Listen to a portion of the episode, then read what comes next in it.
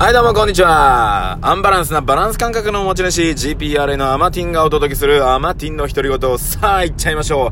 今日はなんと、私の受験エピソードを語っちゃうよ。ね。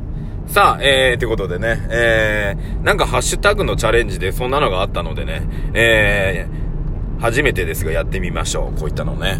えー、っと、最近ね、ネギじゃなくってね、なんかあのカップヌードルみたいなマークになってるじゃないですか。なんだろうなと思ったら、なんかそういったね、なんか企画があるみたいなので、えー、ちょっとやってみようかなと思いますが、まあ受験エピソードっていうことで、まあいろんなね、受験エピソードあるけど、ど、どれにしようかな。まあ、えー、ね。一応僕ね、あの、一番最初の就職、塾のね、塾長なんです。ね、ちっちゃい塾のね。えー、なんで、まあ、子供たちのね、えー、エピソードもありますし、まあ逆に自分のね、エピソードも持ってますが、まあ、自分のエピソード行くか。ね。行ってみよう。ね。まあ一番は、一番頑張った受験はやっぱり高校受験なんですよ。うーん。そん時はね、やっぱりその、自分の、えっ、と、目的の学校がですね、まあレベル高すぎたっていうとこですね。えー、中学校2年の時に、えー、そこに行きたいって言ったら先生に、ざっけん、ざっけんなって言われて えーとね、まあ通知表ですね、もう足りないし、実力も足りないよって言われて。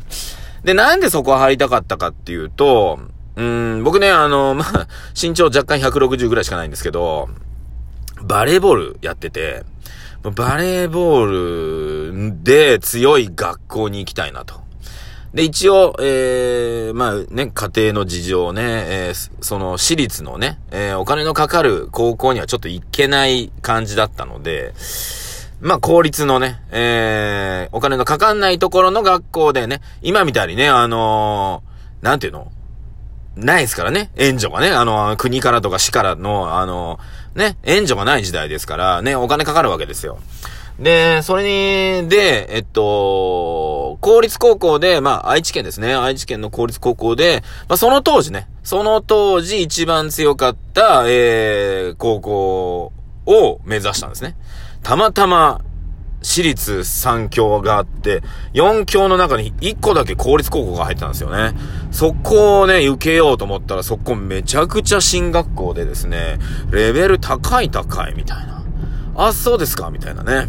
えー、まあ、かれこれ僕が受験したのは30年ぐらい前の話ですから、えー その頃名古屋はね、学校軍っていうね、軍、まあ知らない方は知らないと思うんですけども、学校軍っていうね、えー、軍があったんですよ。で、その、軍の学校なんですけども、で、まあ僕ね、田舎の方から名古屋の学校を受けるってことで、えー、学校の先生もね、全くその情報知らないんですよ。やっぱり名古屋市と愛知県では、やっぱり教育がね、やっぱなんか違うみたいで、うん、だ知らないんですよ。情報がなくって、その頃。今みたいにインターネットで調べるとかもできない時代なので、先生たちもね、いやもうなんか、大丈夫なのか？名古屋に受験に行って、みたいな。しかも学校君ってなんだ？みたいなね。えー、そんな状況の中、受けに行った覚えがあります。はい。で、まあ、受けたことはね、えー、まあ、受かったので、頑張ったんですよ。3年生の時にね。すごく頑張った。ね。どの話しよう？ね。それよりも、まあ受験の日に向けてですね、どうだろうな、ちょうど今ぐらいですね。あのー、冬休み頑張って勉強して、開けた、開けて、ね、さらに追い込もうと思ったんだけど、僕ね、やっぱり人、なんていうかな、流されやすいので、あんまり周りを見ないようにしないと流されちゃうんですよ。だから、こう、陰に陰にこもらないとまずいっていうね、ちょっとタイプですね。まあ、ね、メンタル強い人は羨ましいんですけど、だからあのー、冬休みみたいに自分で家で一人でやってる時はいいんだけど、学校行って周り見ちゃって、なんか思ったよりみんなのんびりしてんなと思った時に、自分もやっぱりのんびりしちゃうみたいな。ね。その辺弱いんですよね。で、それで、あーってちょっとね、だらけ始めちゃって、やらなくちゃやらなくちゃと思いながらも、なんかだんだんだんだんね、あのー、やらなくなってきちゃって、やばいやばいみたいな。最後の追い込みで、みたいなね。えー、っていうところだったんですけど、これどうしたもんだかと。でもこのまま行ったらまずいと思って、で、よくよくですね、家帰って、うーん、なんでやる気にならないかなと。ね、なんでやる気になんないかなっていうところで、た時に、えーとね、机の上が汚かったんですよ。机の上が、すごい、まあ、ね、あのなんだ、テキストとかバババ積んであったりとかいろいろあって、ちょっとごちゃごちゃしてたんですね。で、部屋もごちゃごちゃしてたんですよ。で、これちょっと心機一転だなと思って、あの、掃除と片付けをしたんですね。そしたらね、やる気になったんです。うん、ただそれだけだったっていうね。なので、えー、まあ、受験でね、なんかいまいち乗り気にならないなって方は、まあそういったのも一つだと思います。で、僕運動部だったので、うーんと、なんていうのかな。まあ常に走ってたりしてたんですよね。で、受験が始まることによって、あのー、それをね、やめたんです。それもあった。ね。それやめたおかげで、やっぱりね、脳、脳みそへのね、この血の巡りがね、やっぱり今までいいより悪くなってるのが、なんかいまいちダメだったんで、やっぱり復活させたんですよ。1月とか2月、1月だったかな。ね、えー、またね、あのー、学校帰ってきてから走る、みたいな。ね。っていうのを、やっぱ取り入れるようになったら、やっぱりスッキリして、うん、それは良かったですね。まあ、文化目の方が突然やるのはあれかもしれないですけども、もともと運動してる子はね、やっぱり続けてた方がね、いいと思います。うん。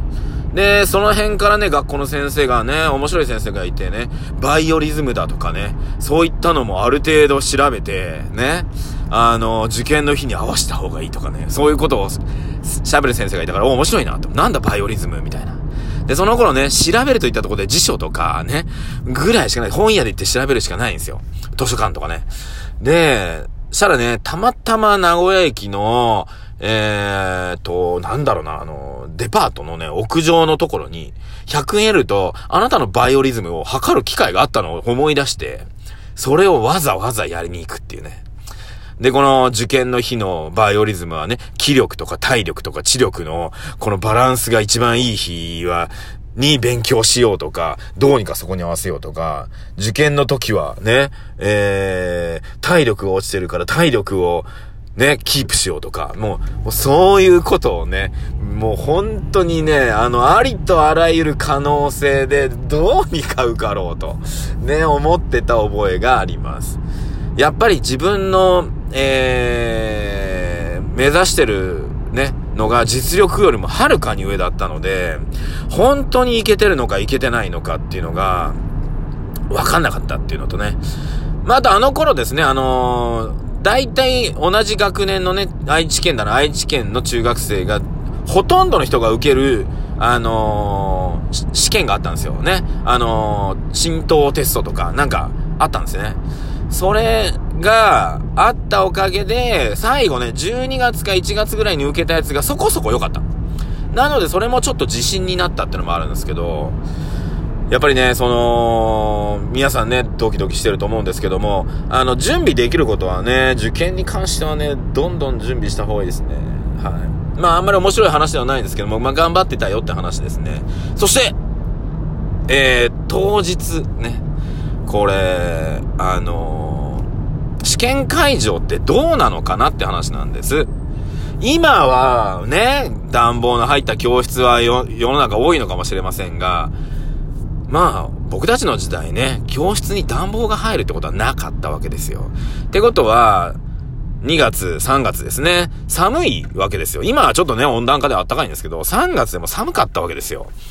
ってやると、まあ、今日寒い教室で、えー、最高のパフォーマンスを引き出すにはどうしたらいいかなと思った時に、やっぱりね、あの、図鑑即熱みたいなね。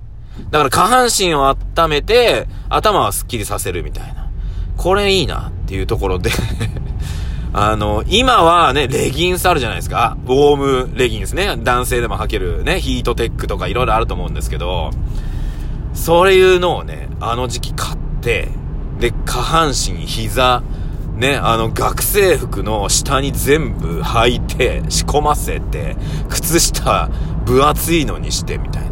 腰から下をね、がっちり温めるっていうね。作戦をね、やりました。で、本番当日だけそれやると、ね、あの、緊張したので、あのー、家でね、あのー、勉強するときもその格好でやって、はい。で、で、本番ね、寒いというところで、その時テレビ CM だったかな。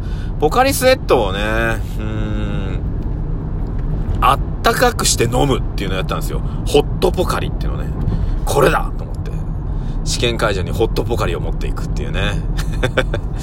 ねえ、もういろいろやりましたね。だから、あのー、やらずに後悔するんだったらやり尽くして後悔しようっていうね、えー、感覚でしたね。それが、えー、もう本当にね、僕の中学、高校受験ですね、が、もう無駄に色々やったというね、記憶ですね。はい。まあまたまたね、細かいね、エピソードあるんですけど、まあそんな感じですね。なんで、何か役に立てば良いかなと思ってお話しさせていただきましたね。